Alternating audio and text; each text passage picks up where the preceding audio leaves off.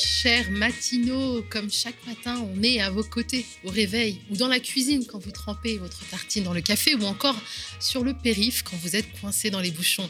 Avec le temps, un lien se crée, la confiance s'installe et le soutien grandit.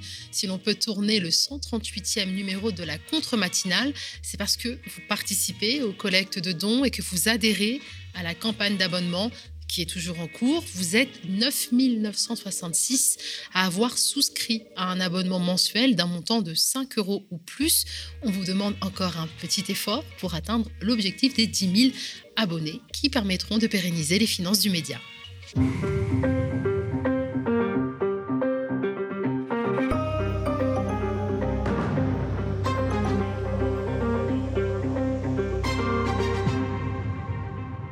Brother is watching you. Le Conseil d'État a validé l'utilisation massive de la reconnaissance faciale pour la police dans le fichier traitement des antécédents judiciaires, portant ainsi atteinte aux droits et libertés des personnes concernées, et ce malgré les alertes lancées par la Quadrature du Net, association de défense et de promotion des droits et libertés sur Internet.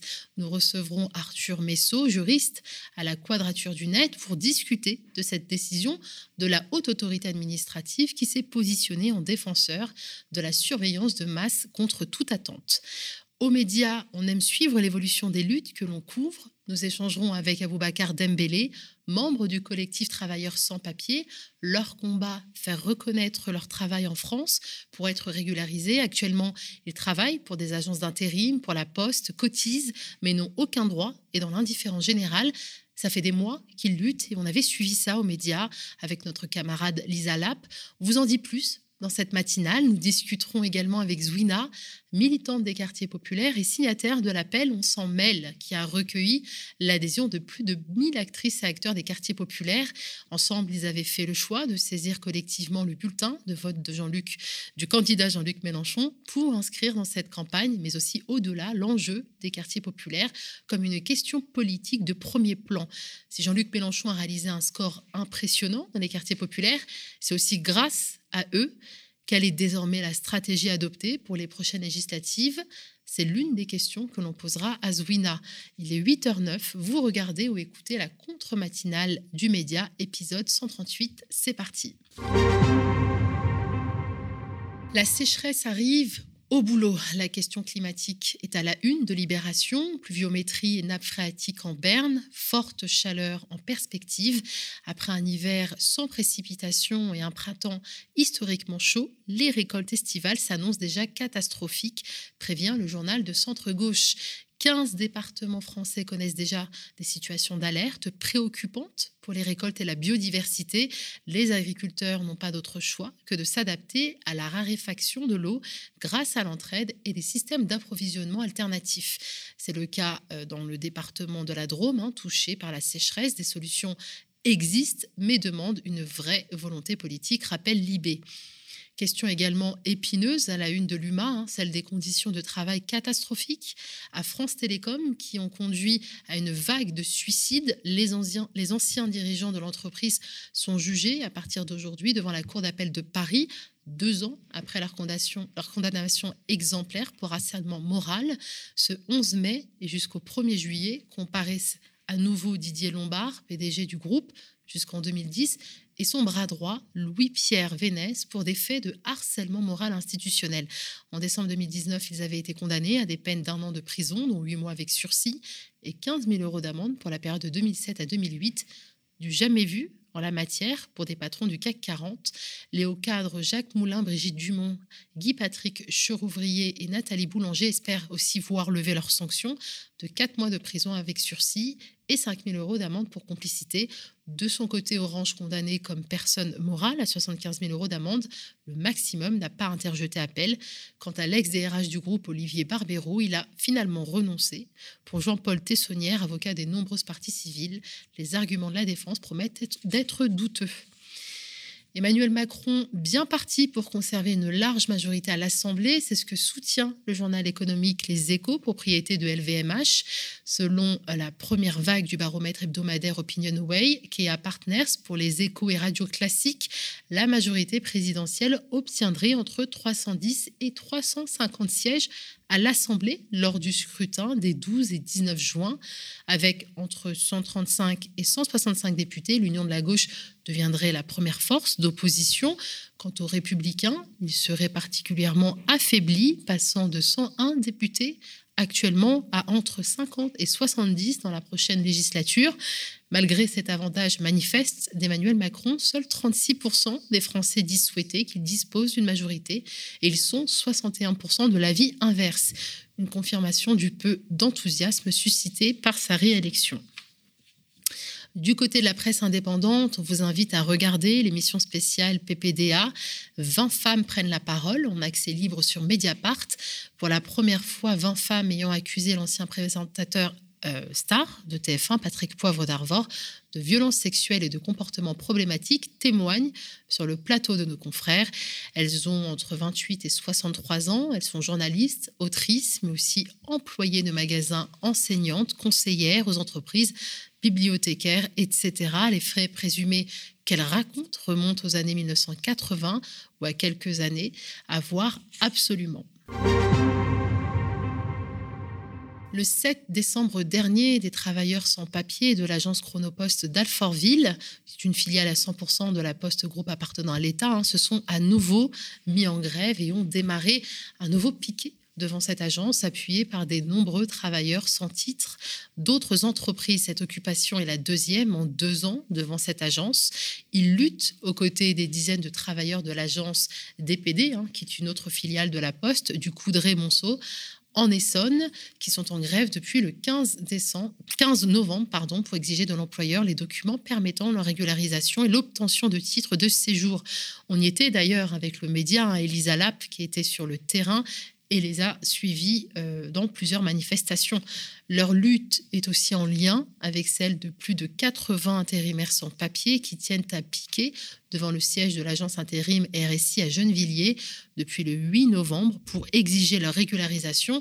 On avait, suivi ça aux médias hein, depuis novembre hein, sur le terrain. Depuis, les travailleurs sans papier ne lâchent pas le combat depuis des mois et continuent les mobilisations pour être régularisés, travaillant et cotisant en France sans aucune reconnaissance. On reçoit Aboubacar Dembélé du collectif des travailleurs sans papier. Eh bien, écoutez, on va l'appeler en direct. On a un petit souci à la régie, donc on va le faire ici depuis ce plateau.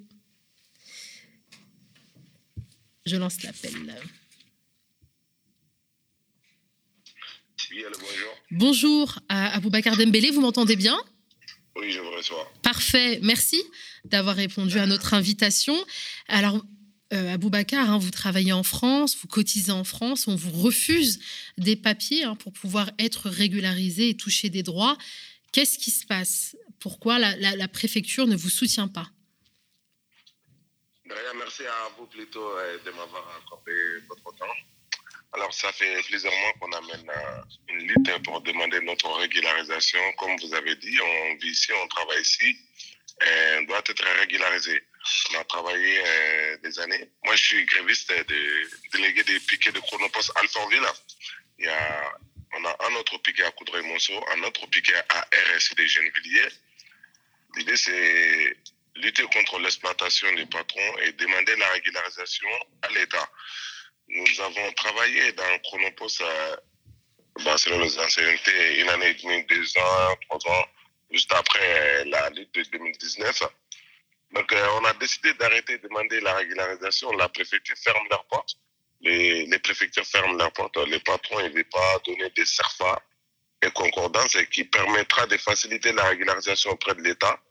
Bah, nous, on demande la régularisation à l'État, en gros, parce que Chronopost, ça fait partie de la Poste. C'est une entreprise 100% état, étatique. C'est une mhm. entreprise française. C'est l'État qui exploite c'est l'État qui doit, c'est l'État qui doit régulariser. Mais depuis décembre, on manifeste devant des entreprises, au ministère de l'Intérieur, au ministère du Travail, devant les préfectures, devant la direction générale de la Poste. Mais deux fois, on nous reçoit des fois, on ne reçoit pas. Parce qu'en fait, la, hmm. Poste et donc les, agences hein, qui sont des filiales donc, de la Poste ne veulent pas reconnaître que vous travaillez pour elles. C'est ça Alors, c'est Derechbourg qui nous a envoyé entre les maires de Chronopost. Mm Chronopost, quand on a été, il a dit Je ne suis pas l'employeur de ses salariés. Derechbourg non plus. Derechbourg, euh, c'est. Et c'est autre chose. C'est les vrais voyous, nous, on le dit parce que euh, ils, font ils sont pas ils font pas ils sont pas à mesure de, de dialoguer ils donnent rien en gros parce que ils savent ce qu'ils font Derechbourg plus la poste hein, c'est c'est une complicité mm-hmm. c'est les mêmes marteaux qui frappent la poste euh, chez Casse il utilise Derechbourg comme bouclier Derechbourg euh, il dit il reconnaît pas à coup de il avait dit il reconnaît quelques personnes mm-hmm. c'était 20 après c'était 8 après c'était 6 alors que l'inspecteur du travail a trouvé plus de 63 traces de, personnes. Mais Derechbourg, il a. Évry, préfecture, ils ont fini par donner euh, quelques deux récépissés. Mhm. Nous, on n'a pas vu de faire une concordance. D'accord. Et ça aussi, on ne comprend pas.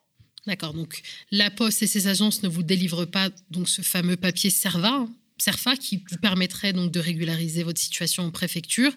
Euh, Aboubacar Dembélé, on vous voit très souvent en manifestation où le média y est présent. Le combat dure depuis des mois. Vous prenez des risques. Euh, est-ce que vous pouvez nous raconter euh, ce combat vraiment de l'intérieur? Bah, Ce combat, c'est un risque. Après, il n'y a pas beaucoup de risques dedans parce que c'est avant nous, nous étions à risque. Mhm. Avant même les combats, nous, on était on n'était pas en liberté du tout. Mhm. Il faut travailler en cachette. Il faut accepter des salaires minables. Il faut accepter d'être insulté au travail. C'est ça qui est dangereux pour une personne. Il faut se cacher en voyant les policiers. C'est ça qui, c'est ça qui était dangereux. Mais une fois qu'on est dans la lutte, on est, on est largement soutenu avec des mecs solidaires 94, 91, CPTT, et plus euh, d'autres particuliers. Ben, les risques, on l'assume. Mhm. Mais nous, on espère euh, de, pouvoir gagner et on va gagner. Parce qu'il les faut. On vit ici, on travaille ici, on doit rester ici. Quand nous, nous étions à la poste euh, les cinq derniers, la poste nous a dit euh, qu'il veut rompre, il veut rompre une partie des, il veut résilier une partie de contrat avec Terrichbourg. Ben, nous, on a dit, vous n'allez pas vous laver les mains comme ça. Si vous voulez qu'on arrête de parler de vous ou qu'on arrête d'éliter, il faut, il faut donner des serfs et concordances on les a dit, on, leur a dit que même actuellement, il y a des sans-papiers sur place qui travaillent. Dans la société des Richebourg, c'est ça? Si, entre les maires de Chronopost euh, qui est, sous-traité par des Richebourg. Hmm. Hier, ils sont venus. Il y avait, il y avait plus de neuf personnes. Ils savent ce qu'ils font. Ils peuvent pas ils peuvent pas continuer sans nous. On leur a dit s'ils veulent que leur, leur entrepôt continue à fonctionner, nous, on n'a pas de problème pour travailler, mais on veut travailler légalement cette fois-ci, dignement. D'ailleurs, Là, à Alfortville, ils avaient promis la régularisation. Est-ce que c'est le cas? Est-ce qu'ils ont reculé? Non, rien. Par contre, à Alfortville, la, préfecture même ne veut pas recevoir les grévistes. C'est silence radio total. On a été reçu juste une fois. Vous imaginez? Cinq mois, de, bientôt six mois de grève on n'a été reçu qu'une seule fois. Et ça par un directeur de cabinet de la préfecture qui, qui nous avait dit euh, j'ai mandat pour vous écouter, ensuite transmettre le message qui, et qui y aura après un, retour. Cinq mois après, il n'y a pas de retour. On a manifesté devant eux six fois. Et pourtant, et pourtant la Poste, hein, le 5 euh, mai dernier, a, a enfin reconnu euh, que vous aviez travaillé pour eux. Oui, c'est ça, je disais, le 5 mai, quand on était là-bas, on a été reçu par euh, la DRH des Géopost, plus euh, un DRH de Chronopost. Ben, ils ont enfin reconnu. Ils ont dit, euh, on va résilier une partie de, une partie de contrat avec Dirichebourg à, à mm. Coudray-Monceau et à Alfortville, parce que c'est ces deux sites qui sont concernés. Mm-hmm. C'est les deux sites dans lesquels les sans-papiers ont travaillé. Alors que c'est pas seulement ces deux sites. À Limé Bravan, à Chili-Mazarin, à Aulnay-sous-Bois, partout dans tous les chronopostes, il n'y a que des sans-papiers. Il faut décharger dans un chrono, dans, dans, des heures bien précises. Il faut trier. Il faut finir le travail entre de 4h30 à de 4h ou 4h30 jusqu'à 7h30, il faut finir les travaux. Il faut que tous les camions soient déchargés, que tous les colis soient triés. Ensuite, les clients viendront récupérer ce qu'ils devraient récupérer dans Chronopost et les restes, les chauffeurs les livreront. Donc, si la Poste a reconnu que vous avez travaillé pour eux, est-ce qu'elle est d'accord pour vous remettre ces documents dont vous avez besoin pour régulariser votre situation? Alors ça, elle n'est pas d'accord pour faire ça pour l'instant. D'accord. On a dit, ben, s'il veut, il donne des affaires concordance. Mais non, la dame même était là. Euh, non. Vous êtes, vous êtes soutenu par des collectifs ou des associations d'avocats dans cette affaire? Non, nous-mêmes, nous sommes collectifs, collectif des travailleurs sans papier des vitrines. On est soutenu largement par des, par des syndicats. Solidaire 94, 91, PTT. Après, on est soutenu par d'autres associations et d'autres organisations. On imagine que vous manifestez depuis des mois, vous n'allez pas lâcher. Vous avez manifesté hier, vous prévoyez une autre manifestation demain. Est-ce que vous pouvez nous en dire plus et, comment vous, d'où vous trouvez vraiment cette force à Boubacar? Hier, on a manifesté euh, de la Grande Arche jusqu'à la préfecture de Nanterre. C'était pour, euh, pour aller chercher une réponse aussi de la part des préfectures qui nous disaient sur les camarades des, jeunes villiers qu'il y aurait à peu près une trentaine de régularisations. Mais une fois à la préfecture, euh, c'était la, la députée Elsa Fossion qui a, été reçue, plus euh, l'élite départementale de mm qui sont rentrés. Ben, en sortant, ils nous disent euh, la mauvaise nouvelle. Ben, la préfecture dit qu'elle n'avait pas dit 30, une trentaine de régularisations alors qu'elle avait bien sorti. La députée même, avait même parlé de ça dans le média. Mhm. Mais c'est-à-dire ils ont attendu jusqu'à la dernière minute. Après, il fait tomber les rideaux en disant on n'a rien dit, on n'a rien promis pour euh, casser euh, les rythmes de la lutte, pour, euh, pour enterrer la lutte. Mais il se trompe. Nous, on n'est pas prêts de s'arrêter. On ira jusqu'au bout. Jusqu'au bout, ça veut dire nous, nous irons jusqu'à la victoire, jusqu'à la régularisation. Demain, nous allons manifester, des, piquer des chronopostes ici, jusqu'à la préfecture. Euh, les départs, c'est à 14h. Pour euh, ensuite euh, demander encore être reçu par la préfecture. Ensuite, pouvoir obtenir un rendez-vous et une régularisation sans CFA et sans concordance. Merci, merci à vous, Bakar Dembélé. On suivra bien évidemment encore euh, votre mobilisation. On compte sur Lisa Lap, hein, qui est de toutes les manifestations. Euh, et euh, voilà, n'hésitez pas à nous donner des, nouvelles et, nous informer de, l'évolution de votre lutte, à Bakar Dembélé. Merci encore. Je vous souhaite une très bonne journée. Merci à vous. Bonne journée. Bonne journée. Au revoir. Au revoir vous l'a dit, hein, aux médias, on aime suivre l'évolution des luttes que l'on couvre. Le 17 mars dernier, hein, nous, recevions Zwina, militante des quartiers populaires et signataire de l'appel On s'en mêle, qui a recueilli l'adhésion de plus de 1000 actrices et acteurs des quartiers populaires. Ensemble, ils ont fait le choix de saisir collectivement le bulletin de vote du candidat Jean-Luc Mélenchon pour inscrire dans cette campagne, mais aussi au-delà l'enjeu des quartiers populaires comme une question politique de premier plan, une initiative historique qui marquera l'histoire des luttes des quartiers populaires et qui a déjà porté ses fruits. Hein. Le leader de la France insoumise est arrivé largement en tête des suffrages en Seine-Saint-Denis avec 49,32% des suffrages exprimés. Jean-Luc Mélenchon a fait des scores impressionnants à Bobigny, 60,14%, ou encore Saint-Denis, 61,13%, alors que la candidature de Jean-Luc Mélenchon apparaissait comme un espoir pour les quartiers populaires. Ces derniers se considèrent mis à l'écart des accords conclus pour les législatives. Plutôt que d'attendre, le collectif On s'en mêle a décidé d'organiser une Assemblée nationale des quartiers. C'était le 8 mai dernier à Stein.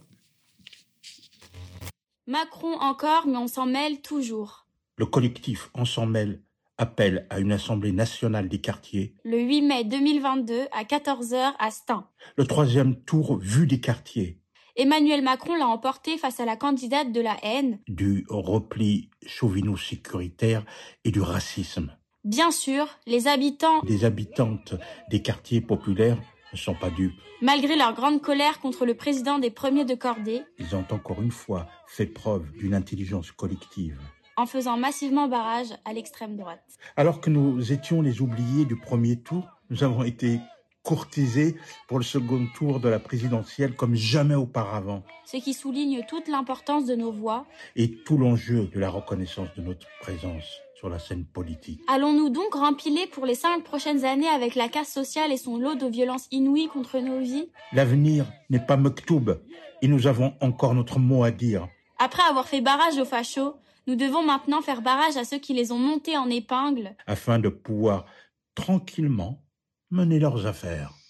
C'est pourquoi le troisième tour devrait être celui d'une accélération de nos luttes, de leur convergence, de la jonction des différents acteurs du mouvement social, ici et maintenant, tout de suite. Et en parallèle, la campagne des législatives devra donner voix aux acteurs et aux actrices de ces luttes car nous l'avons dit lors de notre appel du 17 mars, nous participerons à la recomposition de la scène politique. Car sans la prise en compte des acteurs et actrices politiques des quartiers, au moment où les petits calculs politiciens vont bon train entre les différentes composantes de gauche, pour faire ou ne pas faire front commun lors du troisième tour électoral, nous affirmons que les acteurs et actrices politiques des quartiers populaires n'accepteront pas d'être encore une fois laissés pour compte. Nous ne serons ni les sacrifiés des négociations entre appareils, ni les faire valoir de personnes, et encore moins les victimes d'un jeu de dupes. Exister, c'est exister politiquement. Et pour cela, nous devons faire encore un effort pour mieux nous organiser. Ne laisser personne prendre la parole à notre place. Ne plus accepter d'être les boucs émissaires du repli franchouillard ou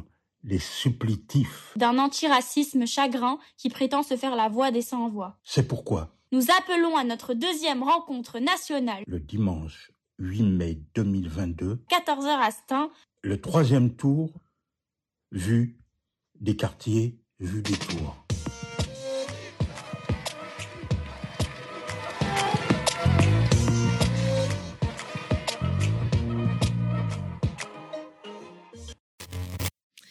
Bonjour Zwina. Bonjour Nadia. Ah, c'est un plaisir de te recevoir de nouveau. Euh, on avait promis aux auditeurs et spectateurs du média de leur donner des nouvelles hein, du réseau national On s'en mêle, dont tu es la déléguée. Je rappelle que Zwina, hein, tu as milité au sein du mouvement de l'immigration et des banlieues. Tu es également passée par le Forum social des quartiers et la présidence de l'Écho des Cités, hein, qui est un centre de ressources des archives des luttes dans les quartiers populaires. Alors que vous étiez les oubliés des premiers tours, vous avez été courtisés au second tour, comme jamais auparavant. C'est ce qu'on vient d'entendre dans le clip. Peux-tu nous raconter comment vous avez vécu la défaite de Jean-Luc Mélenchon et les coulisses de l'entre-deux tours où vous avez été courtisés?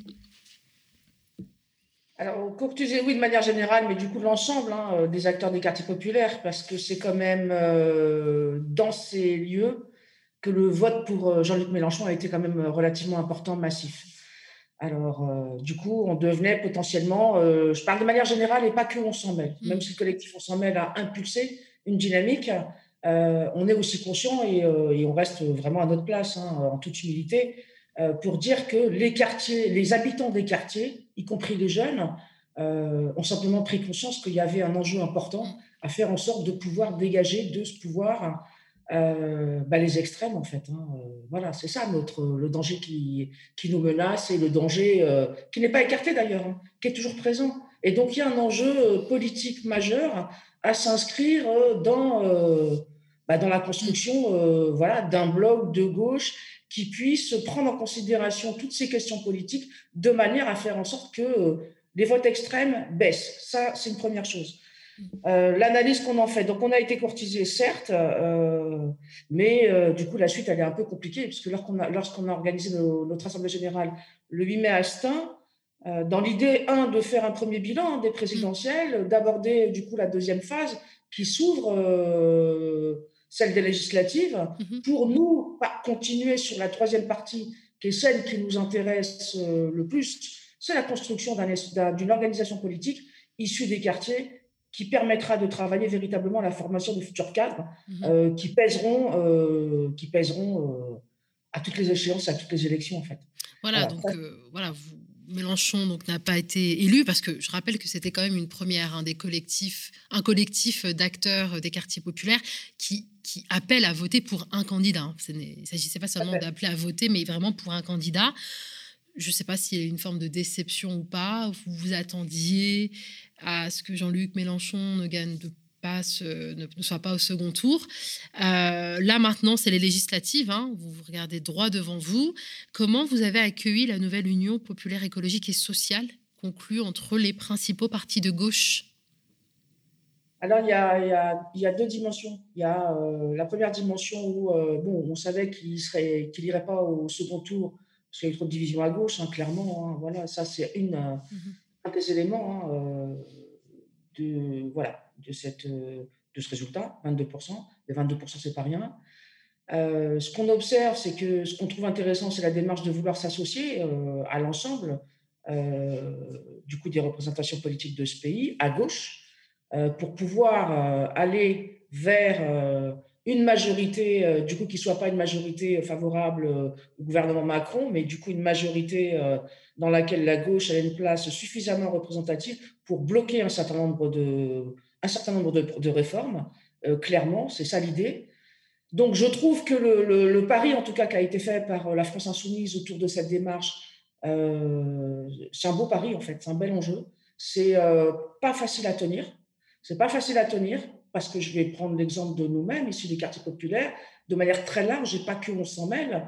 Euh, on a du mal à digérer les alliances avec le Parti communiste, avec le Parti socialiste, avec les Verts, avec tous ceux qui ont participé à, euh, à faire qu'on en est là aujourd'hui, à une grande trahison, à euh, un dérapage vers, vers le racisme, en fait, clairement, je vais le dire comme ça, l'islamophobie, le racisme. Parlez surtout de Fabien Roussel, en l'occurrence tout à fait, mais pas que. Tout à mhm. fait. Les dernières sorties de Fabien Roussel, elles sont inadmissibles. Même pendant la campagne, d'ailleurs. Je veux dire, pendant la campagne, en parlant des quartiers périphériques radicalisés, mhm. enfin voilà, venant du Parti communiste quand même, mais en même temps, l'histoire euh, nous rappelle qu'il y a déjà eu euh, voilà, des passages de ce type, hein, quand on a mhm. viré les gens maliens. Euh, bon, voilà. Donc, c'est pas nouveau. là, les attaques contre Tahabouaf, enfin, moi, je suis surprise que ça émane du Parti communiste. Mais finalement, euh, en même temps, ils vont euh, manifester avec euh, les syndicats de police. Bon, voilà, donc après, il y a. C'est ça, c'est cette dérive. Donc, du coup, c'est difficile à accepter ces fameuses alliances, mais elles se font sur la base d'un programme et elles se font avant tout pour tenter de réussir à faire que l'Assemblée nationale de demain soit investie majoritairement candidat de gauche. Ça, c'est la première chose. Nous, on est sur cette logique-là et on s'inscrit dans ce projet-là.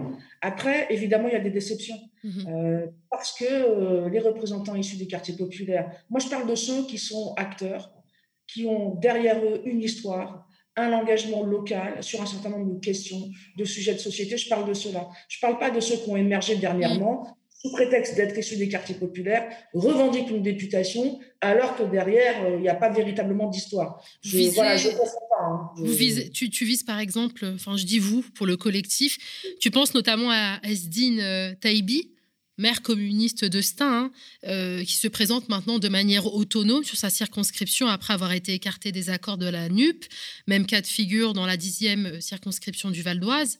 Sana Saïtouli, militante de terrain et fondatrice de Sergi Demain, qui maintiendra quand même sa candidature hein, face notamment Aurélien Taché qui est aujourd'hui un candidat NUP, anciennement membre du parti présidentiel. Alors on parle souvent de Paris, on va parler de la province. C'était aussi le cas euh, à Marseille avec le militant associatif Kevin Vacher, figure du collectif du 5 novembre et qui était originellement encarté euh, LFI, qui n'a pas été retenu sur la quatrième circonscription des Bouches-du-Rhône, ou encore en Seine-Maritime avec le maire socialiste d'Elbeuf, Djoudé euh, Merabé. Donc, pour vous, hein, qu'importe les accords d'appareil, hein, toutes et tous se présenteront. Ben, tout à fait. Il y en a un certain nombre qui ont pris la décision d'y aller euh, seuls, sans, les, sans aucune investiture, parce que du coup, ils n'ont pas été euh, retenus.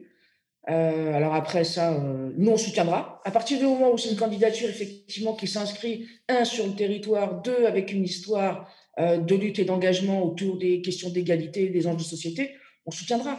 Après, il y a d'autres personnes aussi qui ont, voilà, qui ont été proposées, qui n'ont pas non plus été retenues, mm-hmm. pour lesquelles il n'y a pas eu un effort suffisant d'essayer de faire une place. Euh, je pense, nous, à Salah Hamokran, qui est avec nous, euh, qui est un des initiateurs de l'appel On s'en mêle, qui a une histoire politique, euh, enfin voilà, qui est connue et reconnue et qui n'a plus rien à prouver. Je trouve dommage qu'on soit passé à côté voilà, de, de, de, ce type de candidature qui représente énormément pour les milieux populaires. Mais bon, malgré tout, on continue, nous, à travailler. à construire l'avenir. Voilà. On aurait pu dire on claque la porte, voilà, c'est pas bon, on n'a pas été retenu, un tel, un tel, un tel. Sauf que bon, la politique, c'est aussi, euh, c'est aussi des, des, voilà, à un moment donné, c'est un rapport de force. Nous, on a, euh, on reconnaît que le rapport de force, il n'existe pas de l'autre côté pour le moment, mhm. parce qu'on n'a pas de structure organisée qui permette à un moment donné d'être sur ce terrain-là. Euh, puisqu'on est sur d'autres terrains, mais pas celui de la question politique et la question électorale. Et donc, on va s'inscrire sur ce terrain-là pour permettre à l'avenir que le rapport de force soit réel. Parce qu'au-delà de ce qu'on représente par le poids de notre histoire, on a une capacité à emmener, impulser, accompagner et à dire des choses, euh, malgré tout, euh, voilà, les places ne sont pas si importantes que ça. De l'autre côté, il y a Kader Lamar qui sera du coup investi à Vaux-en-Velin, mais ce n'est pas la hauteur en fait. Voilà. Mais c'est pas grave, on continue. Parce que l'enjeu, quand même, c'est de faire que euh, dans ce pays, les choses, elles changent politiquement, puisque, parce que c'est plus possible. Voilà, ça réellement. D'accord. Donc, vous continuerez à euh, vous mobiliser aux côtés de ces partis de gauche et pas contre Tout à fait. On continuera à faire un chemin avec le Parlement de l'Union populaire mhm. euh, pour construire, du coup, l'organisation politique des quartiers populaires, tel qu'on l'entend nous, parce que si on regarde l'ensemble des députés qui vont être investis, prenons juste une photographie en fait. Hein. Mhm. la photographie parlera d'elle-même. Et après, si on regarde de près, voilà, il y a. Euh, je veux dire, je ne vois pas pourquoi certains seraient plus légitimes à être investis alors qu'ils sont connus de personne sous prétexte qu'ils ont des relations avec un tel, un tel, quand au niveau local, on a des candidats qui sont déjà présents, enfin voilà, qui, qui sont reconnus par leur père, qui ont fait un travail important. C'est ça en fait qu'on a du mal à, à saisir. Mais bon, après, c'est pas nous qui avons le manche, comme on dit. Hein. Mais est-ce que la solution, alors, n'est-elle pas de, présenter finalement des, euh, des listes indépendantes? Oui ou non, parce que ça s'est aussi fait, euh, la présentation de listes indépendantes. Pour pouvoir présenter des listes indépendantes, il faut, faut être fort, en fait. Il faut hmm. avoir une organisation derrière, il faut avoir les moyens financiers et humains de pouvoir mener cette campagne. Faut, enfin, c'est pas si simple que ça. Hmm. Et en plus, euh, c'est une possibilité, mais on l'a déjà fait. Hein. Euh, voilà, je veux dire, dans le réseau, il y en a déjà qui ont présenté des listes indépendantes. Ça, c'est depuis les années 2000, euh, à différentes, différents rendez-vous électoraux, soit des municipales, que ce soit les législatives, que ce soit les régionales. Ça, c'est déjà fait, en fait. Donc, ça n'amène pas plus de possibilités ou de capacités à être investi ou être dans le jeu électoral. Voilà, on l'a déjà fait à plusieurs reprises. Et le, donc le, 8 mai dernier, hein, c'était donc une date très importante. Hein, c'était la deuxième rencontre nationale du collectif Ensemble à Astin.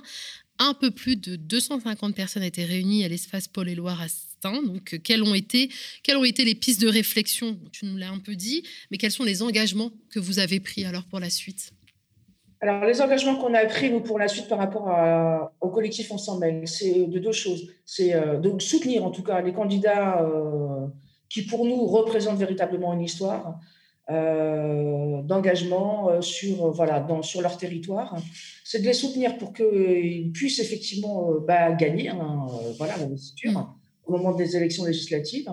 Donc ça, c'est une chose. Et, d'ailleurs, qu'ils soient investis ou pas par le NUPS, voilà, nous, on va y compris regarder ceux qui partent tout seuls, parce qu'on en a un certain nombre, et donc on va leur donner de la force et une aide. Ça, c'est pour les législatives. Et dans un deuxième temps, nous, on poursuit le travail autour de l'organisation politique. Et on espère bien, euh, mais en tout cas, pour le moment, c'est ce qui se passe. On a beaucoup, beaucoup de sollicitations, d'attentes, de demandes, d'envie, y compris de plus jeunes. Et notre idée, c'est de monter une école de formation politique pour pouvoir euh, demain faire que euh, y aillent sans, comment dire, en se sentant véritablement à leur place à, leur place euh, pour aller euh, se préoccuper de tous les enjeux électoraux partout.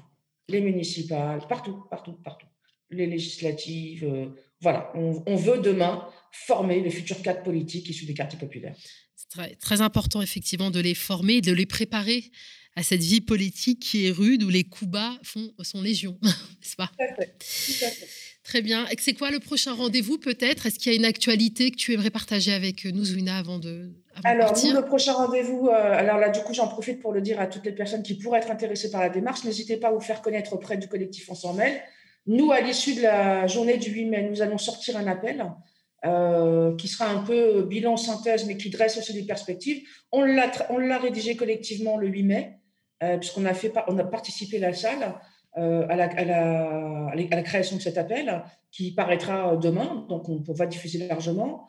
On travaille sur l'organisation de groupes régionaux. Donc, nous, on a un groupe, on s'en mêle à Paris, on en a un autre à Marseille, on en a un à Toulouse, et on va en créer un à Lyon. Donc, voilà, sachez qu'on s'organise au niveau régional et on va vers la préparation d'universités euh, d'automne, euh, a priori fin août, début septembre, pour pouvoir commencer à travailler sur euh, la fondation de cette organisation politique avec tous ceux qui voudront en faire partie. Merci beaucoup, Zwina, militant des quartiers populaires. On vous invite à suivre toutes les actions du collectif On s'en mêle sur les réseaux sociaux, Instagram, Twitter, Facebook aussi, j'imagine. voilà. Et voilà, on garde le contact avec le collectif et on vous tient informé de cette mobilisation, une fois de plus, historique des militants des quartiers populaires. Euh, merci Nadia et merci à toute l'équipe euh, du média. merci Zwina. À très bientôt. À très bientôt. Pendant que notre attention était tournée et continue d'être tournée hein, vers les élections, le législateur ben, en profite pour euh, grignoter nos droits et libertés encore plus. Le Conseil d'État a validé l'utilisation massive hein, de la reconnaissance faciale par la police dans le fichier traitement des antécédents judiciaires, portant, portant ainsi atteinte aux droits et libertés des personnes concernées, et ce malgré les alertes lancées par la Quadrature du Net, association de défense et de promotion des droits et libertés sur Internet. Nous recevons Arthur Messot, juriste à la Quadrature du Net, hein, pour discuter de cette décision de la haute autorité administrative hein, qui s'est positionnée en défenseur euh, de la surveillance de masse contre toute attente. On va diffuser une petite vidéo aussi, puisque la commission euh, des lois, la commission des lois euh, du Sénat a adopté hier à l'unanimité un rapport d'information sur la reconnaissance faciale et ses risques. Ce document qui sera rendu public aujourd'hui alerte sur l'absence de cadre juridique clair face aux nouvelles technologies d'identification et recommande le lancement d'une série d'expérimentations. On, pas, on ne peut pas rentrer dans une société de surveillance avec Big Brother partout. Ça, nous, ça nous va pas. Euh, Mission Impossible ou Jason Bourne, non. Euh, c'est pas l'état d'esprit du Sénat depuis longtemps. Et d'un autre côté, il faut accepter qu'on puisse expérimenter un certain nombre de cas d'usage qui peuvent être liés au terrorisme, qui peuvent être liés à la protection de grands sites sportifs, Jeux olympiques, qui peuvent être liés euh, à la nécessité pour euh, la police ou la gendarmerie de vérifier que la personne qu'elles ont en face d'elles est bien une personne qui n'est pas au fichier de la délinquance et qu'elle porte le même nom que celui qu'elle a dans son fichier. Bref, tout ça peut se faire, mais de manière encadrée, proportionnée. Ça veut dire qu'on on a recours à cette technologie qu'en dernier recours, et puis, euh, et puis avec la nécessité de réaffirmer la souveraineté numérique de l'Europe et de la France. Bonjour Arthur. Tu réagissais déjà à cette vidéo, justement. Je vais, te, demander euh, ce que, tu en penses de cette euh, proposition d'une expérimentation. Je rappelle que tu es juriste à la quadrature du net et que le 26 avril, le Conseil d'État a rejeté vos critiques contre l'utilisation massive de la reconnaissance faciale par la police dans le fichier euh, traitement des antécédents judiciaires. Donc, clairement, Arthur, qu'est-ce que tu penses de ce rapport qui préconise la mise en place de différentes expérimentations sur une durée de trois ans. Ça, c'est le grand discours du gouvernement de nous dire on va expérimenter les nouvelles technologies. Alors, il faut tout de suite euh, raboter ce discours en rappelant que l'expérimentation, elle est là depuis, depuis 10 ans en fait. On n'est pas du tout dans une phase d'expérimentation, ça fait 10 ans que la reconnaissance faciale est déployée de façon massive en France et on n'a pas attendu d'expérimentation, c'est dans les textes juridiques, la police le fait au quotidien.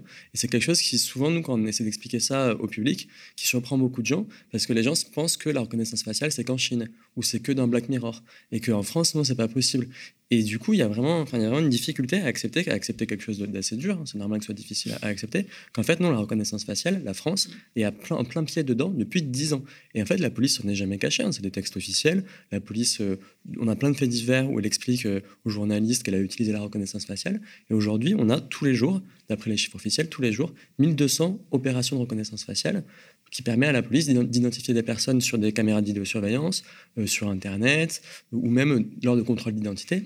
Et ce qu'en fait, ce qui est choquant, c'est que le sénateur qu'on vient d'entendre dit ah, ce serait bien de faire des expérimentations pour euh, contrôler l'identité des personnes arrêtées. Mais ça, ça fait, ça fait 10 ans que c'est officiel, que c'est fait de façon régulière, 1200 par jour. On n'a pas besoin d'expérimentation parce que c'est déjà fait. Et, et c'est troublant de voir qu'on en arrive encore à débattre d'une chose comme si c'était le futur, alors que pas du tout, c'est le passé. Ça fait depuis dix ans que c'est là et que c'est tous les jours que c'est fait comme ça. Alors nous, on a essayé de contester euh, on essaie de contester ça devant le Conseil d'État, cet état de fait qui, n'est connu de, trop peu de gens, en disant, mais de un, en fait, cette, cette reconnaissance faciale fait 1200 fois par jour, mm. il y a pratiquement aucun cadre juridique. Mhm. C'est vraiment, c'est complètement sauvage. C'est les policiers seuls, sans le contrôle d'un juge ou même d'un procureur, qui décident de déployer telle ou telle technologie à, quel moment. Et d'ailleurs, Arthur, justement, pour euh, illustrer ce que tu viens de dire, on a réussi à trouver une petite ah, vidéo sur Twitter. Euh, Lisa, tu peux peut-être nous envoyer ça, s'il te plaît? Plus des mineurs en fugue ou des sans-papiers, payés 70 euros la journée. Regardez là-bas. Nom de famille, c'est quoi? Celui-ci dit ne pas avoir de papier sur lui. S, H, S ou CH Pour vérifier son identité, le policier utilise un logiciel de reconnaissance faciale. moi, je suis pas physionomie, je reconnaîtrais même pas mon frère, mais il me semble que c'est lui. Comme il a déjà été arrêté. Oh non, faut pas mentir, hein, faut dire la vraie identité. Hein. Les policiers ont une fiche à son nom. Enfin, à ses noms. Alors, un jour tu t'appelais Mouzid, un jour tu t'appelais Jeloul. T'as la même coupe de cheveux, la même couleur de cheveux J'ai aucun problème de toute façon. Bah moi non plus, j'ai pas de problème. déjà connu des services de police monsieur. Parce que je te déjà connu des services de police Avant, il fallait prendre les empreintes, etc. Là maintenant, la reconnaissance sociale, c'est top. L'homme, en situation irrégulière, est emmené en garde à vue, tout comme le deuxième guetteur qui, lui, a déjà été condamné pour trafic de stupéfiants les dérives, typiquement la reconnaissance faciale. Alors, est-ce qu'on peut parler de dérive dans la mesure où en fait la police fait ça quotidiennement mm. C'est devenu la pratique normale. Alors, c'est une dérive dans la mesure où c'est pas encadré juridiquement. Là, ce qu'on vient de voir, mm. c'est il y a aucun texte de, de, illégal. mais c'est complètement illégal. Ce mm. C'est pas prévu. C'est vraiment la police de sa propre initiative qui s'est donné des pouvoirs de surveillance de masse. Et c'est ça l'état actuel de, la police en France. Il faut voir que c'est assez inédit. Hein. Partout ailleurs en, Europe, les gens quand ils parlent de la France, c'est de façon euh, apeurée. On est vraiment un pays euh, qui, qui est en avance dans la dans la, violation de l'état de droit technologique sur, les points de vue de surveillance euh, technique. Du coup, nous, on s'est dit, ben, on va saisir le Conseil d'État. Et de façon évidente, le Conseil d'État, il va avoir tous ces débordements dans tous les sens. Il va, il va mettre, il va interdire ça d'une façon ou d'une autre. Bon, malheureusement, c'est pas ce qui est arrivé. comme, comme tu l'as dit. Passé? Alors, ce qui s'est passé, autant nous, on était très confiants d'un point de vue juridique, parce que devant une telle absence totale de, cadre juridique, on, s'est dit, bon, on va gagner. Mais en même temps, le Conseil d'État, il a toujours, systématiquement, ces dernières années, euh, toujours défendu la police et le gouvernement, les services de renseignement, sur tous les sujets technologiques. Donc on s'est dit, on s'est dit le Conseil d'État va vouloir défendre la police, mais juridiquement, ça va être compliqué. Alors l'astuce qu'il a trouvée, il a trouvé deux astuces assez, assez terribles. Hein. La première, c'est qu'il nous a dit, OK, certes, peut-être qu'il y a énormément de dérives, peut-être que 1200 opérations par jour, mmh. la plupart sont peut-être illégales, mais c'est pas à moi d'en juger. Le Conseil d'État a dit, moi, je, je, suis juste là pour juger euh, les décrets, le droit en général, et si vous voulez contester euh, ben, la pratique de la reconnaissance faciale, il faut attaquer chacune des mesures au cas par cas devant la CNIL ou devant les juges. Vous imaginez bien que 1200 par jour, ni nous, ni la Quadrature Minette, ni personne peut saisir un juge 1200 fois par jour pour contester des, mesures qui sont en plus pas connues, parce que la plupart du temps, quand la police fait ça, c'est de façon opaque, c'est au commissariat, on ne sait même pas. Comme bien même on voudrait attaquer 1200 fois par jour, on ne saurait même pas qui attaquer, quand attaquer, sur quelle, pour défendre quelle personne. Donc là, le Conseil d'État s'est défaussé dans un, dans un endroit où il savait très bien qu'on ne pourrait pas aller. Et c'est pour ça, nous, c'est ce qu'on dénonçait dans, dans cette mesure de, surveillance de masse, c'est que par, principe, la surveillance de masse, on ne peut pas l'attaquer au cas par cas, parce qu'elle est de masse. Et c'est ça qu'on reprochait au système. Le Conseil d'État a fait semblant de ne pas voir le problème. L'autre argument, qui est sans doute le plus terrible, c'est qu'il nous a dit que, en fait, aujourd'hui, dans les fichiers de police, il y a tellement de, photos, il y a tellement de gens qui sont fichés. Donc le fichier principal qui est utilisé, c'est le fichier de traitement antécédent judiciaire, comme tu as dit, donc le TAGE. Aujourd'hui, le TAGE, il y a 20 millions de personnes qui sont fichées. Donc pour une population de 60 70 millions, c'est énorme. Et sur ces 20 millions, il y en a 9 millions qui ont euh, des photos. Donc il y a 9 millions de photos dans le TAGE, donc plus d'une personne sur 10, peut-être toi, peut-être moi, euh, qui, qui, a son visage dans, le, dans, dans, ces documents, dans ce fichier de police. Et le Conseil d'État nous a dit, en fait, il y a tellement, tellement de visages, on a tellement ouvert les, vannes de la, du fichage, que euh, on peut plus, que les policiers ne peuvent plus interroger ces fichiers à la main de façon manuelle, ça prendrait trop de temps. Donc on a besoin d'une autre technologie de surveillance de masse, la reconnaissance faciale, pour exploiter ce fichier. Il faut bien comprendre l'astuce qui, est terrible, hein, ce qui nous dit que la surveillance de masse, reconnaissance faciale, 1200 fois par jour, est justifiée par une autre surveillance de masse qui a été le fichage de euh, une personne sur dix qui a son visage dans un fichier de police. Et c'est terrible parce que ce raisonnement, il est circulaire, on peut tout, justifier avec ça. Et nous, ce qu'on voit aussi, le parallèle qu'on fait, qui est, qui est immédiat, c'est qu'on a aujourd'hui des caméras de, vidéosurveillance qui vont permettre la reconnaissance faciale, qui sont déployées partout en France. en fait, il y en a tellement qu'aujourd'hui, on a un discours des industries et des, politiciens de, droite qui vont nous dire il y a trop de caméras, on ne peut plus les exploiter à la main, donc on a besoin de logiciels, soit reconnaissance faciale, soit des logiciels de détection, de comportement qui vont détecter les mendiants, qui vont détecter euh, les jeunes qui traînent trop longtemps sur un banc, euh, ou pas jeunes d'ailleurs, qui vont détecter euh, les militants, les militantes, et avec le même argument qu'on a tellement déployé de surveillance, que ce soit les caméras ou le fichage, qu'on a besoin d'en rajouter encore plus pour que ça fonctionne.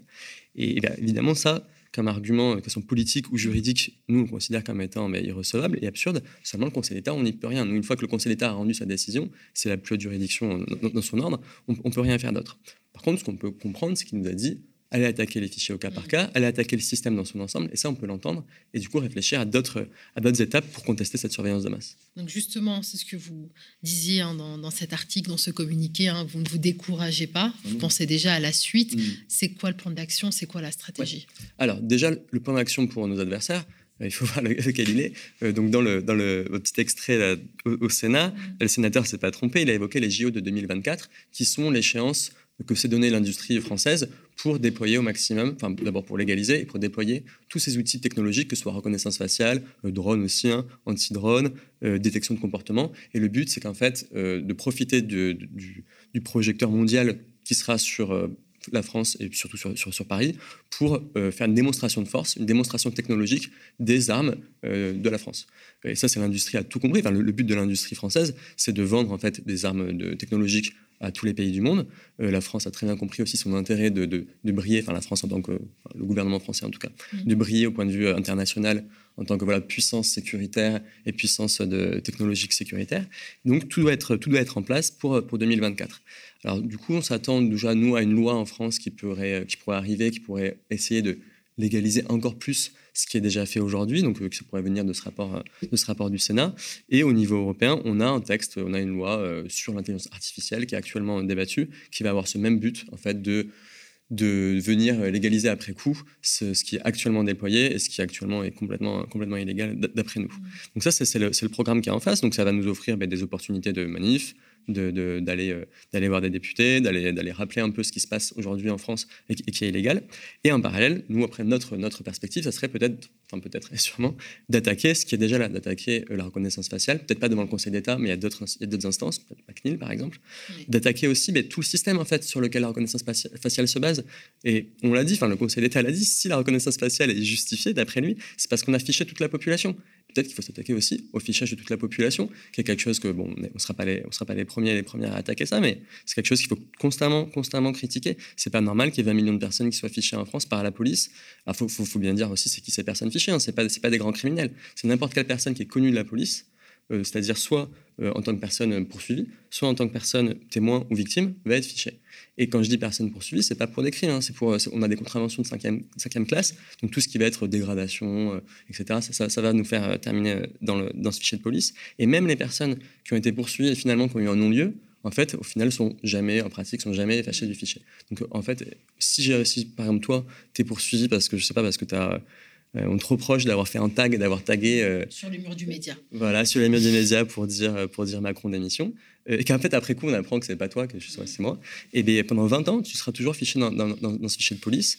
Euh, et, ce fichier de police peut être utilisé de toutes les façons du monde. On sait qu'il est utilisé, enfin, de façon officielle, il est utilisé, enfin, la police, enfin, l'administration va regarder pour euh, donner des titres de séjour ou non, pour ouvrir l'accès à certains emplois mmh. qui sont liés à la sécurité ou, ou, au service public. Et tout ça, voilà, tout ça est complètement laissé en roue libre. Et nous, on dit, bah, bah, encore une occasion d'attaquer. Et encore dernier truc à attaquer, comme système de surveillance de masse, bah, c'est les caméras.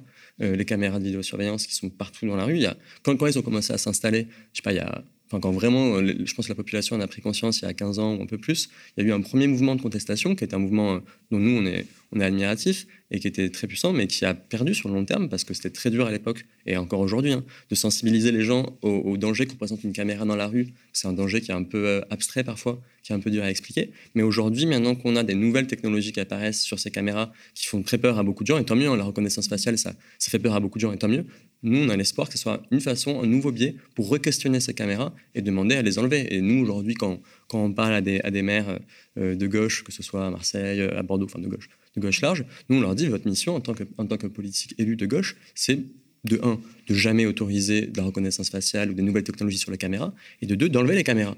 En fait, enlevez-les, elles ne servent à rien. Enfin, pour le coup, même que ce, soit, que ce soit la Cour des comptes ou n'importe quelle, n'importe quelle institution un peu sérieuse qui a examiné l'utilité des, caméras de vidéosurveillance, tout le monde est d'accord pour dire qu'elles ne servent à rien, qu'en termes de dissuasion, ça n'a jamais fonctionné, c'est clair, mais même en termes de poursuite, euh, ça fonctionne pratiquement, ça n'est jamais utilisé. On n'arrive pas à interpeller une personne sur la base de ces images qui auraient été captées par la vidéosurveillance. Non seulement on n'y arrive pas, en fait, on y arrive tellement peu que la police, euh, en fait, s'en sert très peu.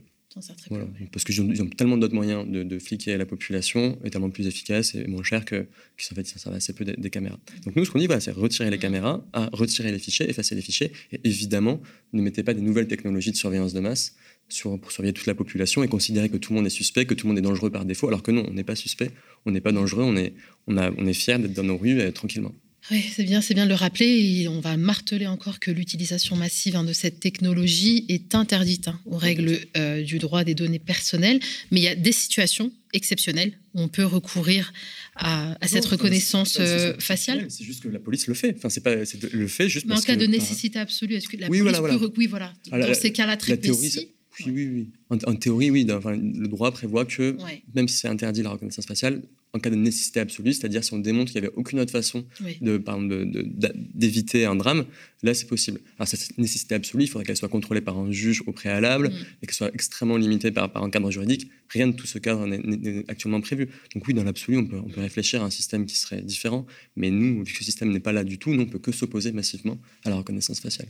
D'ailleurs, euh, là, on l'a vu, on a vu que c'était une, une, opération illégale de reconnaissance mm. faciale tout ce qui pourrait être euh, relevé durant cette opération, par exemple, la personne est en situation d'irrégularité, vu que l'opération est illégale, la personne ne devrait pas pouvoir être poursuivie, mmh. en principe. Je ne sais même pas si la personne est poursuivie, je ne sais pas ce qui lui est arrivé à cette personne, c'est juste le contrôle d'identité, souvent, c'est juste des, mesures d'harcèlement, hein. c'est pas forcément pour poursuivre. Ou aussi, enfin, moi, ce que j'ai vécu et beaucoup d'autres camarades, c'est en sortie de manifestation, euh, ben, toutes les personnes qui sont, euh, qui sont contrôlées, on va relever leur identité. On ne sait pas pourquoi. Est-ce que c'est pour remplir derrière la fiche qui, qui existerait déjà pour euh, mais pour faire du fichage politique, hein, tout simplement. C'est quelque chose que la police s'en cache pas de faire ça. Hein. Et moi, moi, j'avais pas de carte d'identité quand je fais une manifestation à Marseille contre la loi sécurité globale. Voilà, enfin, ça tombe bien. Et je sors, j'ai pas de carte d'identité parce que j'en ai pas. Et euh, donc ils, me, ils veulent me prendre en photo pour faire la reconnaissance faciale, pour faire quoi, pour ficher, etc. Bon, donc il n'y aura même pas de poursuite forcément derrière. Enfin, le, principe de la surveillance de masse, c'est pas pas que mettre des gens en prison, c'est aussi harceler, faire peur. Et euh, pour le coup, on a raison d'avoir peur. Est-ce que l'argument, alors on ne l'a pas entendu, mais dans, ce, dans cette interview-là de ce sénateur, il faisait remarquer que pour la souveraineté, il était important de sauvegarder la souveraineté euh, numérique. Donc, mm. euh, juste pour expliquer ce que c'est, c'est qu'aujourd'hui, les opérations, les nouvelles technologies de reconnaissance faciale sont surtout commercialisées par la Chine ou par Israël. Et pour lui, il est important d'être maître, en fait, finalement, euh, de ces nouvelles technologies. C'est un argument que j'imagine. Euh, ah ouais, c'est vraiment le discours qu'on entend beaucoup euh, chez les, personnels politiques. alors d'abord, le, a priori, il n'est pas tout à fait juste. Hein. Mm. en France, on a parmi les plus grosses boîtes qui font la reconnaissance faciale au monde, il n'y a pas de doute. Hein. Donc, tu as raison de citer Israël, la Chine et les États-Unis aussi, hein, clairement. Mm. mais en termes d'opérations sécuritaires, de, de, flicage des rues, la France est vraiment très, très, très dans le haut du panier. Euh, là, quand on parle de souveraineté numérique, euh, bon, bah, c'est un mot fourre-tout, donc tout le monde s'arrange. En vrai, ce qu'ils veulent dire, et ils le disent eux-mêmes hein, dès qu'on va dans les conférences, etc., ils parlent de concurrence économique. C'est pas une souveraineté, la souveraineté, tout le monde s'en fiche, c'est la concurrence. Euh, ils savent que les Chinois avancent, ils savent qu'Israël avance, que les États-Unis avancent, et nous, on a vraiment, on a, des pions à jouer dans, la, guerre à l'armement, d'un point de vue économique. Alors, c'est des pions qu'évidemment que nous n'aimerions pas qu'ils soient joués, mais, d'un point de vue libéral, d'un point de vue capitaliste, oui, il faut, enfin, il faut il faut que la France puisse offrir des produits qui, permettent de concurrencer les produits chinois, euh, américains israéliens. Et en fait, on y arrive aujourd'hui, il n'y a pas de souci. Enfin, la France euh, déploie largement. Nous, quand on dit genre, ah, on importe depuis la Chine des produits de surveillance, c'est vrai. Il y a des villes aujourd'hui en France qui sont équipées de de, de, technologie chinoise, mais l'inverse aussi est vrai. Il y a des endroits en Chine qui sont équipés de technologie française. Et, euh, ça se passe très bien dans, le meilleur des mondes capitalistes. Euh, les, marchands d'armes peuvent être n'importe quelle nationalité, du moment, que, du moment que les armes circulent, tout le monde, en profite. Et donc voilà, cette, concurrence économique, il faut voir qu'elle se fait au détriment de la population. Non seulement la population, que ce soit en Chine ou partout en Afrique, où évidemment tout le monde veut déployer de, un maximum d'expérimentation, ou, euh, ou sur notre territoire directement en France hein, ou, partout en Europe, euh, les personnes qui paient le coût, c'est nous. C'est nous qui sommes les cobayes à la fois des expérimentations pour euh, affiner leur arme pour qu'elle soit la plus efficace, et ensuite on est secondement d'abord, on est victime en tant que cobaye, ensuite, on est victime juste en tant que personne qui vont être harcelées, qui vont être interpellées, qui vont aller en prison dans, plein, dans plein des cas. Puis à terme, euh, il y a d'autres victimes, peut-être pas en France, mais sur d'autres territoires, qui seront les victimes militaires. Parce que, évidemment, ces technologies-là, il ne faut pas du tout les dissocier de, de, drones tueurs qui vont identifier des personnes automatiquement. Ça, c'est le même, le même euh, écosystème euh, technologique et économique. Et alors, peut-être pas qu'en France, moi, j'ai pas peur tout de suite qu'il y ait des drones tueurs en manifestation pour tuer les militants. Je pense que c'est pas, on n'est pas à ce niveau-là du tout de, de violence encore, mhm. mais il y a d'autres territoires dans le monde, oui, c'est le cas. Et aujourd'hui, ben, la, population française et plein d'autres populations servent de cobayes pour perfectionner ce genre de technologie-là. Et c'est vrai, cette concurrence économique, elle va enrichir tout un tas mhm. d'entreprises, notamment françaises, mais aussi dans d'autres pays, et elle va appauvrir tout le reste de la population. C'est marrant parce que toujours ce même sénateur opposait aussi un autre argument, c'est que pourquoi s'inquiéter du recours à des nouvelles technologies de reconnaissance par les opérateurs publics, mmh. alors que au quotidien, mmh. euh, ce sont des opérateurs privés surtout qui font, qui ont recours à ces nouvelles technologies, que ça nous poserait pas de problème. Mm. Ah bon, D'abord, il faut voir que ce n'est pas forcément vrai. Hein. Mm. J'imagine qu'on on pense à Google et Facebook, qu'on les imagine faire de la reconnaissance faciale de masse. Bah non, c'est pas vrai, ils font pas vraiment ça. Mm. En, Europe, euh, en Europe, Facebook, il aimerait bien faire de la reconnaissance faciale, mais très vite, il s'est dit qu'il allait se prendre des murs hein, d'un point de vue... Euh, d'un point de vue juridique et que nous-mêmes, on n'aurait on pas raté au tournant. Donc, ils ont plutôt réduit euh, ça. ils n'ont pas des grands intérêts ils ont certains intérêts à développer des technologies pour les revendre, etc. Mais après, eux-mêmes, c'est pas, pas la police. Google et Facebook, ils n'ont pas euh, d'intérêt d'identifier quelqu'un en manifestation pour l'arrêter ou pour le ficher. Ça, c'est la police qui fait ça. Et c'est pour ça que dans cet argument, toujours, on rappelle quand on dit genre, ah, mais Google et Facebook le font déjà, donc c'est pas grave si l'État le fait. Il faut toujours rappeler que l'État, ils ont des tasers, ils ont des, ils ont des LBD, ils ont des, ils ont des, armes qui tuent des gens. Et, et l'État, il tue des gens régulièrement, et de façon volontaire. Et Facebook et Google, ils n'ont pas comme projet d'être en mesure de tuer des gens s'il le faut. Et ça pose des problèmes extrêmement importants. Facebook et Google, ils ont évidemment, on ne va pas dire que c'est pas grave, il faut vraiment les surveiller et empêcher qu'ils nuisent, mais ils ont une nuisance en matière létale beaucoup moindre que, celle de l'État. Et moi, je, désolé, mais si, si, si on doit juste parler du sujet de genre être enfermé, être tué, mais moi j'ai moins peur de Facebook et Google que de l'État français. Et puis je le rappelle aussi, l'État français fait la reconnaissance faciale quotidiennement sur toute la population à partir d'un réseau de vidéosurveillance qu'il y a partout en France, partout en rue, dans la rue, ce que ne fait pas Google et Facebook juste parce qu'ils n'ont pas les moyens. Ils ont juste Facebook et Google, ils n'ont pas mm. le même réseau, ils n'ont pas les mêmes nombres de policiers qui peuvent faire cette reconnaissance faciale et surtout ils n'ont pas les armes et les prisons dans lesquelles nous enfermer. Oui, c'est bien de le rappeler, Arthur. Et euh, on a parlé donc de cette expérimentation mmh. pour, euh, qui, semblerait être donc l'orientation prise par le, législateur, en tout cas les, au Sénat. Euh, les retours d'expérience pourraient, c'est ce que nous dit aussi ces sénateurs, enclencher un processus, processus législatif plus fouillé et détaillé. En clair, une grande loi biométrie un autre recours possible pour vous alors Alors, ce sera, ce sera un prétexte pour, euh, pour manifester, pour faire du bruit sur, sur, ce sujet-là, mais il faut voir l'enfumage, il est difficile à encaisser pour nous. Hein. C'est qu'ils vont vouloir euh, autoriser un truc qui est déjà autorisé. Et nous, comment on fait pour dénoncer ça après? Euh, L'expérimentation, elle est là depuis 10 ans, elle a porté ses fruits, et en fait, bah, les fruits, c'est que genre, ouais, c'est super efficace pour la police. la police va dire ça, dire ça, ça permet d'utiliser de, des fichiers de plus en plus gros, comme l'a dit le Conseil d'État. Donc, l'expérimentation, on connaît déjà les résultats, on connaît déjà l'ambition de l'industrie, l'ambition de la droite d'autoriser tout ça.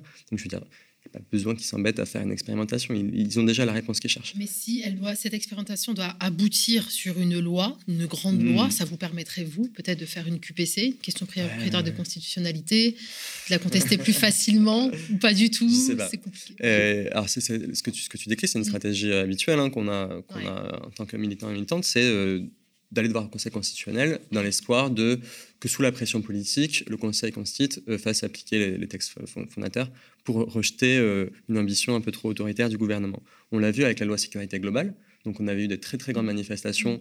Euh, c'était une loi qui allait autoriser les drones, qui allait autoriser tout un tas de nouvelles vidéosurveillance. On a eu des très très belles manifestations et je, continue de, remercier toutes les personnes qui ont participé. Et à la fin, le Conseil constitutionnel, ben, devant la pression populaire, a censuré massivement la loi. Bon, sur le coup, on était content. Mm. Euh, quelques mois plus tard, le gouvernement revient, il repose la même loi, qui passe sans souci. À ce moment-là, il y avait d'autres difficultés. On n'a pas réussi à faire du tout le même mouvement social. C'est mm. normal, hein, c'est super dur de, faire deux fois d'affilée. le texte passe au Conseil constitutionnel sans aucune censure pratiquement. Il passe très tranquillement. Et tout ce qu'on avait réussi à obtenir quelques mois avant, on, l'a perdu là. Parce que le Conseil constitutionnel, c'est comme, comme, le Conseil d'État, il n'a pas du tout euh, pour but de protéger la population contre euh, le caractère autoritaire du gouvernement. Il est juste là pour euh, arrondir les angles quand vraiment la population est trop fâchée. Mais il a le même programme politique, c'est-à-dire capitaliste, autoritaire, que toutes les autres institutions de, la République. Alors par contre, on peut aller voir, on, peut, chercher d'autres, peut-être d'autres, d'autres voies que que ces institutions-là, je disais toutes les institutions de la République sont, ont le même programme politique. Non, c'est pas vrai. Mais si vous allez voir peut-être des juges de plus bas niveau, si vous allez voir la CNIL, si vous allez avoir des institutions qui ne sont pas forcément situées en France, mais, au, niveau européen, on peut espérer sortir voilà, de, ce, de ce prisme très très autoritaire français, mais il ne faut pas non plus trop trop se faire d'inquiétude, enfin de, pardon, pas trop se faire d'espoir sur le long terme. Euh, ces nouvelles technologies-là, elles sont déployées partout dans le monde, et si on veut euh, les repousser, ça sera que avec un changement culturel de masse. Ça sera vraiment qu'il faudra qu'on s'habitue tous ensemble euh, à accepter que tous les jours on parle de ça, qu'on dit que reconnaissance faciale on n'en veut pas, et aussi peut-être remettre en question l'écosystème numérique qui, euh, qui, permet de rendre ça acceptable, que ce soit les téléphones, euh, les ordinateurs partout, la surnumérisation à la fois de nos vies au quotidien et des services publics. Tout ça, c'est un écosystème qu'il faut savoir critiquer dans son ensemble pour pouvoir, euh, en bout de course, dire ben non, la reconnaissance faciale, c'est pas une évidence. C'est pas parce que c'est en Chine aux États-Unis que ça doit être aussi en Europe. D'ailleurs, aux États-Unis, ça y est pas tant que ça. En Chine, ça y est pas autant qu'on le dit. Donc, arrêtons de penser que c'est un, un, destin inévitable. ça l'est pas du tout. Il y a plein de technologies dans l'histoire de l'humanité qu'on a su repousser ce soit le clonage ou, euh, euh, l'arme nucléaire qu'on arrive à, désescalader dans sa production. Euh, c'est pas parce qu'une technologie existe qu'elle va forcément se répandre, et non, on peut complètement la rejeter et avoir une vie beaucoup plus simple sans toutes ces surveillances de masse-là. Merci beaucoup Arthur Messot, juriste à la Quadrature du Net. On vous invite vraiment à suivre leurs travaux, à les, soutenir aussi. Comment on peut vous aider euh, très, simplement avec des dons. On a, alors, c'est la version la plus simple. On a envie que par des dons euh, des, gens comme, mm. comme le média. Et sinon, dans les, oui, dans les, dans les semaines, dans les mois à venir, je pense qu'on aura besoin de soutien peut-être un peu plus euh, euh, dans la rue ou, mm. euh, euh, par des actions juridiques. On vous en parle très vite. Très vite, bien sûr, on garde le contact. Et voilà, encore une bonne raison d'aller voter lors de ces législatives. Hein, voilà, trouver pour voir voter pour des parlementaires hein, qui sont très attachés aux libertés et aux droits des individus. On aimerait bien que, oui, pour le coup, les représentants de la gauche, quand ils sont, quand ils sont élus au niveau municipal, en général, c'est pas les plus alliés contre la surveillance de masse, mais eh ben, ils sont peut-être moins pires que les autres. Hein, mais en vrai, non, non, ils sont pas, ils sont pas au niveau la plupart. Bon, très bien. Alors, euh, quoi dire? Vive les listes indépendantes. merci Arthur, merci à vous de nous avoir suivis pour cette matinale que vous pouvez voir en replay, bien évidemment. Il y a, il y a le podcast aussi euh, disponible. On vous rappelle hein, euh, que, est toujours, que la campagne d'abonnement est toujours en cours. On a atteint 9966 abonnés, c'est énorme en quelques semaines. On vous remercie, on ne cessera jamais de le faire et on vous rappelle que l'objectif est 10 000 abonnés, encore un petit effort. Euh, vous trouverez en description de la vidéo le lien euh, pour pouvoir bah, souscrire euh, à un abonnement 5 euros par mois ou plus pour soutenir le média. on se retrouve demain, je serai également à l'animation. Je vous souhaite une très belle journée. Depuis février 2018, à la suite du lancement du Média TV, nous tentons, avec nos moyens bénévoles, de couvrir l'actualité militante locale. Nous avons créé en novembre 2018 l'association des sociaux rennais, qui a pour objet d'organiser localement le recueil et la diffusion de photos, de vidéos et de tout support permettant de garantir une information libre et différente sur les luttes, les mouvements et les acteurs et les actrices qui les animent dans le respect des valeurs du manifeste pour un média citoyen d'octobre 2017. Vous pouvez voir l'ensemble des vidéos sur la page d'accueil de la chaîne pour les plus récentes ou sur la playlist de la chaîne pour celles qui sont d'avant décembre 2018. Nous souhaitons transmettre ces vidéos à l'ensemble des actrices et des acteurs locaux afin de permettre à chacun et chacune de mieux faire connaître les luttes qu'il engage, les luttes auxquelles il participe, et également de mieux percevoir les actions portées par les autres acteurs du territoire. Abonnez-vous et faites-nous connaître les actions que vous portez